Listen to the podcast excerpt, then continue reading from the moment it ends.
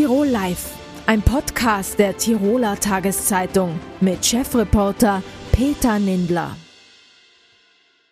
Herzlich willkommen bei Tirol Live, dem Fernsehformat der Tiroler Tageszeitung. Johanna Konstantini ist klinische Psychologin. Demnächst veröffentlicht sie ihr zweites Buch Abseits 2.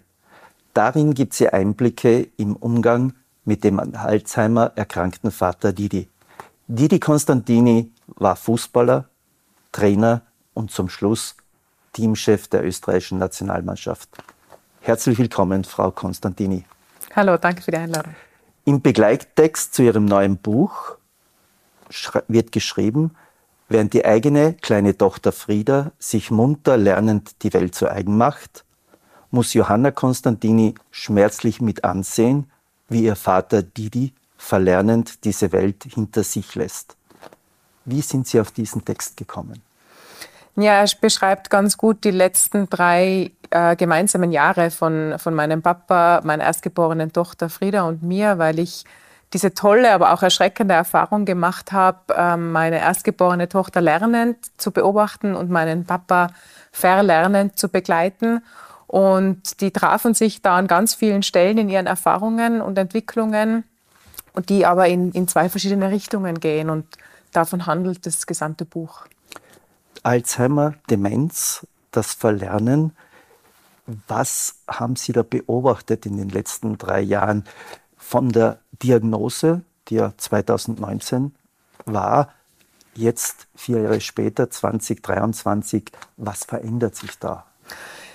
Äh, im, im, Leben mit meinem Papa hat sich sehr viel verändert. Man muss natürlich immer dazu sagen, dass Demenzerkrankungen, äh, was den Verlauf angeht, sehr stark variieren. Also man kann da äh, ganz, ganz häufig keine Vergleiche ziehen. Bei meinem Papa war es einfach so, dass er jetzt zunehmend auf Hilfe angewiesen wurde, also immer mehr und mehr. Und das habe ich in meinem Buch auch beschrieben. Da ging es dann erstmal um Freizeitbegleitung, um wirklich Menschen, die uns zusätzlich zu Hause unterstützen konnten, unterstützt haben bis hin zu, zu dem Weg in eine Tagespflege, die mein Papa eine Zeit lang besucht hat und schließlich auch äh, der Weg ins Pflegeheim. Und auch das habe ich in meinem Buch äh, beschrieben, wie diese Entscheidungen vonstatten gegangen sind und wie diese doch herausfordernde Phase sich überhaupt gestaltet hat. Pflegeheim, wie schwierig ist dieser Schritt? Äh, ich würde mal sagen, ist wahrscheinlich eine der größten Herausforderungen, auch wahrscheinlich mit Schmerz verbunden. Aber gibt es nicht auch so etwas, eine, eine Erleichterung, wenn man sagt, man schafft das selbst ja gar nicht mehr? Absolut, ja. Und da, dafür plädiere ich auch, dass man sich diese Erleichterung eingestehen darf. Es gibt so, so viele pflegende Angehörige, die bis zur totalen Selbstaufgabe pflegen. Und leider gibt es auch noch zu wenig Möglichkeiten. Das muss man natürlich auch immer dazu sagen. Es gibt zu wenig Pflegeplätze ähm, und, und leistbare Pflege auch zum Teil. Aber es ist natürlich eine große Erleichterung. Die ist es auch für uns gewesen, auch wenn es ein, ein sehr, sehr herausfordernder Weg war und mit, vielen, mit viel Schmerz und auch Traurigkeit verbunden, ist es Ende, am Ende eine Erleichterung gewesen. Und die ist es bis heute. Also Papa ist dort bis heute sehr, sehr gut aufgehoben und wir genießen andere, andere Zeiten. Also wir genießen dann eben mehr gemeinsame, gehaltvolle Stunden. Ist es so, dass Sie sich selbst denken, das Wichtigste, was man jetzt einem wir wissen es bei älteren Menschen, die in einem Altenheim sind oder wie Ihr Papa, der als Demenzerkrankter in einem Pflegeheim ist, Zeit zu schenken. Ja, ich denke, das ist, das ist das Wichtigste. Also bei meinem Papa, ich kann da von ihm äh, sprechen, ist es wirklich ganz, ganz wichtig, dass man ihm Zeit schenkt, dass man mit ihm Zeit verbringt. Wobei es wird im Verlauf der Krankheit auch nicht mehr ähm, personenbezogen so wichtig. Mein Papa erkennt uns alle als Familie und er erfreut sich sehr an unseren Besuchen. Aber wenn wir nicht da sind, ist es ihm in dem Moment auch nicht so wichtig, dass wir nicht da sind. Es war auch anders im Verlauf der Krankheit und es ist vielleicht auch ein Trost in dieser Entwicklung, dass man ähm, ja, dass man sich damit auch selber weiterentwickelt und als Familie und manche Dinge, die dann passieren, die hätte ich mir vor vier Jahren jetzt auch nicht vorstellen können, aber jetzt ist es unsere Normalität und das ist in Ordnung so weil Sie es angesprochen haben, er erkennt die Familie.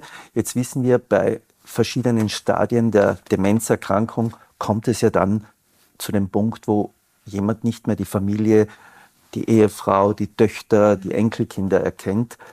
Wie groß ist da die Angst, dass dieser Punkt jetzt irgendwann einmal kommt? Mittlerweile nicht mehr so groß. Also sie ist schon noch da, sie ist präsent, aber sie ist nicht mehr so groß. Das war immer die meist gefragte, gestellte Frage, die mir gestellt wurde beim ersten Buch schon. Hm. Äh, erkennt er euch noch? Kennt er euch noch? Und äh, der Papa kennt uns immer noch und auch zum Teil sehr enge Freunde, auch Freunde, die oft ein Jahr nicht mehr bei ihm waren, äh, erkennt er erstaunlicherweise. Ähm, das ist ja auch ganz unterschiedlich bei Demenzerkrankungen. Manche Menschen vergessen schnell oder erkennen ihre Liebsten schnell nicht wieder. Andere erkennen sie immer bis, bis, bis zum Tod sozusagen. Also man kann das ja auch nicht pauschalisieren. Und eben weil man mit diesen Herausforderungen mit, im Leben mit der Krankheit so wächst, sinkt auch die Angst vor, vor eben diesem Schritt, wenn er, wenn er denn kommen sollte. Wie groß ist die Überwindung, äh, Bücher über die eigene Familie zu schreiben, über Schicksalsschläge der eigenen Familie, äh, über einen Vater, der ja eine starke Persönlichkeit war als Fußballer, als Trainer. Wie schwer ist das eigentlich? Ähm, auch das hat sich verändert. Bei der Veröffentlichung meines ersten Buches 2020 war das für mich schon ähm, eine große Herausforderung, weil ich auch noch nicht äh, genau wusste, wie, wie ist der Grad, wo ist die Grenze, etwas an die Öffentlichkeit zu bringen, um, um zu unterstützen und anderen zu helfen und was in der Familie zu belassen. Ähm, aufgrund der Reaktionen auf das erste Buch habe ich aber gemerkt, dass doch sehr, sehr vielen auch irgendwo geholfen wurde, weil sie in ähnlichen Situationen sind und, und es einfach sehr unterstützend sein kann, wenn sie von, aus anderen Familien eben hören, die, dieselbe, die, die ähnliche Erfahrungen machen. Deswegen ist es jetzt auch ein Stück weit leichter. Es ist nie einfach, weil ich eben, wie Sie sagen, über jemand anderen berichte und nicht über mich selbst, zumindest zum Großteil. Ähm, aber ich versuche da auf diesem schmalen Grad so gut es geht zu balancieren. Jetzt schreiben Sie oder sagen in Interviews, ähm, das ist auch, äh, die zwei Bücher sind auch eine Hilfe für andere Menschen, die sich mhm. in ähnlichen Situationen befinden. Inwieweit ist es eine Hilfe für sich selbst? Weil viele sagen, die Bücher schreiben, das ist so etwas wie eine Selbsttherapie. Ja, für mich ist es auch eine absolute Selbsttherapie und eine große Hilfe, weil, weil sich irgendwie auch der Sinn dieses Weges erkennen lässt. Weil wenn mich dann Menschen anrufen oder ansprechen und sagen, das hat ihnen einfach sehr geholfen und sie haben jetzt Entscheidungen getroffen, die sie vielleicht sonst nicht so schnell getroffen hätten, dann gibt mir das extrem viel zurück. Und das weiß ich auch, dass es für den Papa immer so war und, und er bis, bis heute immer versucht, anderen zu helfen oder zu unterstützen und ihm das auch immer sehr viel gegeben hat und gibt. Also da kommt auf jeden Fall ganz viel zurück. Sie haben eingangs erwähnt, dass äh, der Umgang mit Demenz, also die Möglichkeiten äh, der Hilfe, tagesklinische Betreuung, eigentlich noch hinter dem zurückliegt, äh, äh, wie viele Betroffenen es eigentlich gibt. Also wir sprechen mittlerweile von über 100.000 Demenzerkrankte. Mhm. es soll sich diese Zahl auch verdoppeln in den nächsten Jahren, also bis 2050. Mhm. Was muss passieren, damit die Gesellschaft damit besser umgehen kann, damit die Betroffenen es leichter haben mhm. und dass die Angehörigen damit auch Hilfestellung bekommen? Ja, ich denke, da muss an vielen Ecken und Enden noch viel passieren. Also jetzt, wie schon angesprochen, angefangen bei Wohn- und Pflegeheimen, bei Plätzen, bei Versorgung, aber natürlich auch schon viel früher. Es gibt ja auch nicht wenig Frühbetroffene, das sprich, wo pflegende Angehörige noch im Berufsleben stehen, vielleicht das Berufsleben aufgeben müssen. Da gibt es kaum ähm, Stellen, an die man sich wenden kann. Da gibt es kaum Unterstützung. Da gibt es auch keine Tageszentren, weil die doch immer noch der, der größte Risikofaktor der Erkrankung ist einfach das Alter. Das heißt, die meisten Menschen sind schon älter betroffen, aber es gibt eben Jungbetroffene und da müsste noch viel mehr geschaffen werden. Abgesehen davon, dass man einfach auch mehr darüber sprechen muss, den Alltag auch demenzfreundlicher gestalten und freundlich halten. Also ich plädiere auch immer dafür, daran zu denken, wenn man, wenn man alles digital umstellt, ähm, daran zu denken, dass sich jemand, der eine beginnende Demenzerkrankung hat, vielleicht mit dem äh, Smartphone nicht so leicht einloggen kann, um sich ein Bus- oder Bahnticket zu besorgen ähm, und dass da ganz ähm, althergebrachte Strukturen noch zählen und wichtig sind und dass man da das einfach nicht außer Acht lässt. Gibt es noch zu viel Tabu bei Demenz? Äh, Sie haben ja auch im ersten Buch geschrieben, dass sich Ihr Vater anfangs auch sehr schwer getan hat, damit zu erkennen, da passt etwas nicht. Mhm. Mhm. Ist es, weil wir ähm, das ähm, einfach oft wegdrängen oder mhm. verdrängen? Ja, es gibt auf jeden Fall noch, noch viel Tabu. Es wird zwar besser, es wird sukzessive besser, aber es gibt noch sehr viel Tabu und es wird sich vielleicht auch nie zur Gänze ändern, weil wir einfach eine sehr stark auf Leistung gedrillte äh, Gesellschaft sind und alles, was dann damit einhergeht, etwas nicht mehr leisten zu können, ist schwierig anzunehmen für die Betroffenen selbst, aber auch für die Angehörigen. Und da sind eben äh, beispielsweise so Schritte wie diese zur Unterstützung, zur externen Unterstützung ganz oft auch noch mit Tabus behaftet. Und diese hoffe ich ein wenig aufzubrechen. Bekommen Sie auch selbst oder Ihre Familie Unterstützung, psychologische Unterstützung?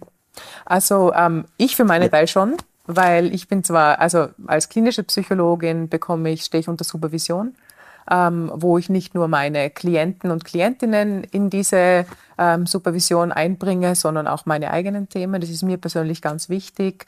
Ähm, bei meiner Mama und bei meiner Schwester ist es ein wenig anders. Die gehen anders damit um. Die wählen andere ähm, Strategien, um sich Entlastung, für, also um Entlastung herbeizuführen. Aber ich denke, auch das ist was ganz Wichtiges, dass jeder für sich äh, Strategien findet. Und das muss nicht immer die psychologische Behandlung sein, das können auch andere Mittel und Wege sein. Abschließend, vor was haben Sie Angst? Puh, gute Frage, so ad hoc. Ähm, dass mich äh, dass mich ein weiterer Schritt im Papas Krankheitsverlauf aus der Bahn wirft auch wenn ich es jetzt, wenn Sie mich so fragen, nicht, nicht erwarte, weil, weil wir eben mit dieser Krankheit so mitwachsen und mit diesem Weg. Aber davor habe ich auf jeden Fall Angst. Also die Angst schwingt immer mit. Also das heißt, welche Stufe kommt noch? Kommt auch ein körperlicher Verfall? Genau, genau. Geht es ihm damit einfach viel schlechter dann. Also mein Papa hat zum Glück eine hohe körperliche Fitness, die es ihm ermöglicht, auch noch mobil zu sein. Ähm, ich wünsche ihm sehr stark, dass, dass diese Fitness nicht so sehr abnimmt, dass er nur mehr im Bett liegen kann. Johanna Konstantini, vielen Dank für das Gespräch. Vielen Dank für die Einladung. Eine Corona-Infektion gilt seit Ende der Maßnahmen als normale Atemwegserkrankung. Allerdings die Zahl der Ansteckungen ist gestiegen. Man erwartet wieder vermehrte Infektionen im Herbst. Zugleich gibt es einen angepassten Impfstoff. Wie umgehen mit der neuen Corona-Normalität?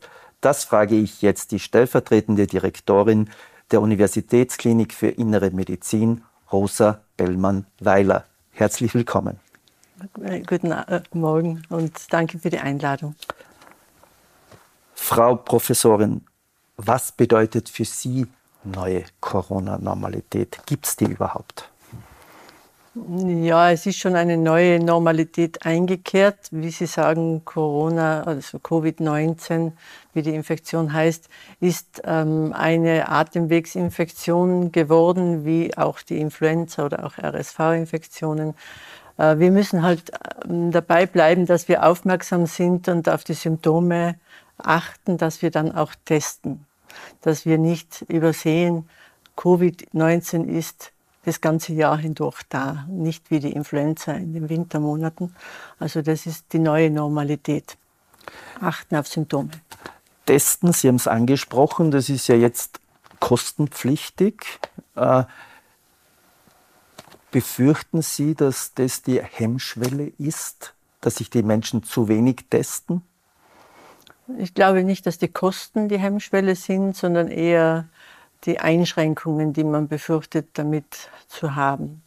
Ich denke, das ist ein äh, Verantwortungsbewusstsein, das man da zeigen muss, dass wenn man typische Symptome hat, und das ist nun einmal Halsschmerzen, Kopfschmerzen, Fieber, bei den neuen Varianten jetzt auch manchmal Durchfälle, dass man dann dran denkt und auch dran denkt, dass das Konsequenzen haben kann mit den Personen, die ich treffe und dass ich die anstecken kann, die vielleicht ein Risiko haben, schwer zu erkranken. Das jetzt, ist die Konsequenz. Jetzt ist die Krankheit ja oder die Infektion nicht mehr meldepflichtig. Ja. Würden Sie dafür auch plädieren, weil Sie sagen, im Umgang mit anderen Menschen, welche Konsequenzen das haben könnte, die Maske zu tragen wäre sinnvoll, obwohl wir wissen, dass das ja zum Symbol geworden ist, Maske weg. die Maske überall zu tragen, wird man nicht mehr durchsetzen können. Ich denke, das ist, hat ja auch mit Rücksichtnahme auf andere zu tun. Wenn ich weiß, ich habe Symptome, ich bin infiziert, dann setze ich eine Maske auf, wenn ich hinausgehe. Es gibt ja keine Verkehrsbeschränkung mehr. Aber ich muss andere äh, schützen es gibt auch die andere Situation, dass ich selbst immunsupprimiert bin und schwer erkranken könnte, dass ich mich selber schütze. Wenn ich jetzt weiß, es gibt viele Infektionen und ich gehe in ein großes Kaufhaus, dass ich mich selber schütze, indem ich eine Maske trage. Also ich denke, das Bild der Maske sollte nicht irgendwas Stigmatisierendes sein, sondern ein bisschen in die Normalität hineinkommen, situativ verwendet werden. Es kann sein, dass in bestimmten Bereichen Personalengpässe entstehen, dass man dann auch mit dem Team vereinbart, wir sind jetzt so knapp, wollen wir nicht alle eine Maske tragen, jetzt zum Beispiel auf einer Station oder so, mhm. Äh, dass es dann vielleicht schon auch Sinn macht, ähm, dass man eine gewisse Zeit in der Beobachtung der Fallzahlen auch einmal die Maske aufsetzt wieder. Wenn man an die Klinik schaut, wie, wie, schätzt, wie sieht die aktuelle Situation aus bei den stationären äh, Aufenthalten von Covid-Infektionen. Äh, es heißt normale Atemwegserkrankung. Sieht die Realität nach wie vor anders aus, dass es, wie gesagt, auch schwere Fälle gibt? Es gibt auch schwere Fälle. Äh, wir haben seit circa fünf Wochen so zwischen 10 und 20 Patienten in Tirol, die stationär sind. Auf meiner Station habe ich durchgehend eigentlich zwei Patientinnen. Ähm, und die haben schon auch, obwohl sie geimpft sind, obwohl sie vielleicht Infektionen durchgemacht haben, ähm, haben sie schwere Symptome und auch die Lungenentzündung brauchen Sauerstoff, brauchen antivirale Medikamente. Also es gibt schon auch trotzdem schwere Verläufe. Ist das altersunabhängig oder nach wie vor ältere Menschen mit Vorerkrankungen, die da wieder besonders betroffen sind? Es sind hauptsächlich ältere Menschen vor allem die über 80-Jährigen, aber auch ab 60 sieht, sieht man schon einen Anstieg. Ähm, das ist sicherlich einer der Hauptrisikofaktoren, das Alter. Jetzt gibt es einen angepassten Impfstoff. Es gibt so die Faustregel, ab 60 sollte man sich wieder impfen lassen. Ist das sinnvoll oder sagen wir, die Leute, die jetzt vier Impfungen gehabt haben, es reicht? Also da würde ich schon auf die äh, Empfehlungen des Nationalen Impfgremiums verweisen und das sagt ganz klar, alle größer gleich 60 Jahre sollten sich impfen lassen. Wir sehen tatsächlich da mehr Erkrankungen ab dem 60. Lebensjahr, aber auch alle Risikopatientinnen äh, in jedem Alter, also auch Kinder, wenn sie Risikopatienten sind, sollten geimpft werden äh, und es sollte auch Gesundheitspersonal geimpft werden. Mhm. Wie bereitet sich die Klinik auf den Herbst und den Winter vor? Sie, Sie haben es ja vorher schon erwähnt, Grippe, Influenza ist ja eine Winterkrankheit unter Anführungszeichen. Corona noch dazu, wir wissen das aus den letzten Jahren, wobei die Grippe nicht so stark ausgeprägt war während der Hochphase von Corona. Äh, was tut man da jetzt an der Klinik oder welche Szenarien spielt man da durch? Ja, da sind wir noch etwas in den Anfängen. Ähm, wir wissen, dass in Australien heuer eine sehr starke Grippewelle war, vor allem bei den Kindern und Jugendlichen. Das heißt, es wird auch uns im Winter wieder stark treffen. Wir können nur hoffen, dass wir nicht eine ähnliche belastende Situation wie im, letzten Winter wieder erleben. Ähm, es wird geplant an der Klinik, dass man Impfungen anbietet, auch wieder für das Personal, dass das äh, Gesundheitspersonal sich sowohl gegen Covid-19 als auch gegen Influenza impfen lassen kann. Und das muss man natürlich gut bewerben auch. So kann sich einmal zumindest das Personal auch schützen. Was die äh, Situation ansonsten und die Planung für den Winter anbelangt, das ist recht schwierig in Anbetracht der vielen Bettensperren, die ja alle Bereiche betreffen. Und an der inneren Klinik sind auch, an der inneren Medizin sind auch 15 Prozent der Betten gesperrt derzeit. Das heißt, wir haben weniger Ressourcen und es kommen mehr Infektionen herein. Ähm, da ist bis jetzt noch keine, äh, kein Weg für den Winter vorgegeben. Es findet heute ein erstes Gespräch statt, wie man einen eventuellen äh, Stufenplan erstellen könnte aus Ihrer Sicht, äh, Die Medizin hat ja mit Corona ständig dazu gelernt. Was ist da jetzt noch zu erwarten? Also Sie sagen, es gibt äh, neue Mutationen. Gibt es so eine Prognose, dass man sagen kann, okay, Corona ist gekommen, um zu bleiben, aber die Sorge davor, dass es äh, eine Mutation gibt, die jede oder die Impfungen umschifft, dass es noch einmal gefährlich werden könnte, so wie es anfangs war? Ähm, das ist schwer zu sagen. Also es gibt schon äh, neue Mutationen. Der neue Impfstoff ist ja auch auf eine solche Mutation, die jetzt hauptsächlich kursiert und auch diese EG5, diese Eris-Mutation, die mehr und mehr im Kommen ist, anscheinend auch ansteckender ist, ähm, ist dieser Impfstoff sehr gut wirksam. Ähm, es, Corona ist sicher gekommen, um zu bleiben. Das, damit müssen wir leben. Und ähm, was unter Beobachtung ist, eine Variante äh, ist auch eine, die sogenannte Pirola, weil sie derartig weit weg ist, schon in der Omikron-Variante, aber derartig weit weg von den derzeit kursierenden, dass da mit den circa 30 Mutationen, die die hat, schon eine Fluchtvariante, die mit Potenzial auch wieder im Kommen sein kann. Man weiß aber noch nicht, wie sich das entwickeln wird. Also da glaube ich, ist die Tür offen. Sie haben Fluchtvariante angesprochen, die Fluchtvarianten angesprochen. Ist das auch so eine Erkenntnis, dass mit jeder Mutation die Fluchtvarianten und die Ansteckungen, mehr Ansteckungen, aber leichtere Verläufe, wenn man sich leichter ansteckt? Oder ist das nur so eine, wie soll man sagen, weil es einfach auffällig ist? Das mit mehr Ansteckungen und leichtere Verläufe, ich glaube, das hat mit einem Aufbau der Immunität zu tun. Mhm. Je mehr Durchseuchung, umso mehr geschützt und auch Herdeneffekt habe ich dann. Äh, und wenn ich ein Immunsystem habe, das bereits schon einmal ein, dieses Virus gesehen hat, wird es auf eine Variante weniger stark reagieren. Das weiß man ja auch von der Grippe her. Wenn der Impfstoff nicht ganz so gut passt, ich habe doch einen leichteren Verlauf und so wird es auch damit sein. Man wird sich jährlich impfen können. Also die Impfung wird ja allen in Österreich, die sich impfen wollen, äh, kostenfrei angeboten, empfohlen halt für diese Risikogruppen. Weil Sie es vorher schon kurz erwähnt haben, vielleicht zum Schluss, was würden Sie Menschen oder Betroffenen raten, die Symptome verspüren, die manchmal sagen, okay, ist Influenza, ist es äh, Corona, testen lassen und was empfehlen Sie den Menschen? Wenn man Symptome hat und in einem Bereich arbeitet, wo man auch mit Menschen zu tun hat, sollte man sich sicher testen lassen. Wobei ein Antigentest auch wahrscheinlich ausreichend ist. Wenn dieser positiv ist, Antigen- oder PCR-Test, dann sollte man zu Hause bleiben. Man hat schließlich Symptome, man sollte sich auskurieren, man sollte sich schonen.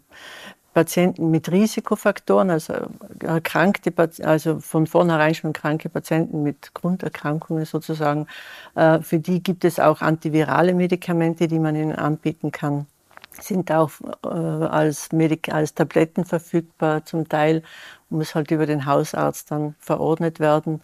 Äh, dass man denen diese Tabletten gibt und zum anderen, wenn man hinausgeht oder auch ähm, ins Geschäft geht zum Beispiel, dass man sich die Maske aufsetzt, dass man die Hände häufig wascht, dass man Abstand hält, einfach die Aha-Regeln wieder ein bisschen auspacken äh, und dann den alten Erinnerungen ein bisschen wieder anknüpfen, weil man einfach nicht weiß, wer ist da mein Nachbar, wen kann ich vielleicht gefährden. Und das will man ja eigentlich nicht.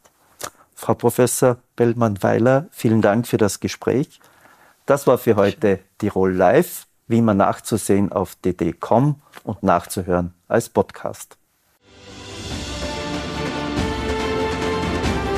Tirol Live, ein Podcast der Tiroler Tageszeitung.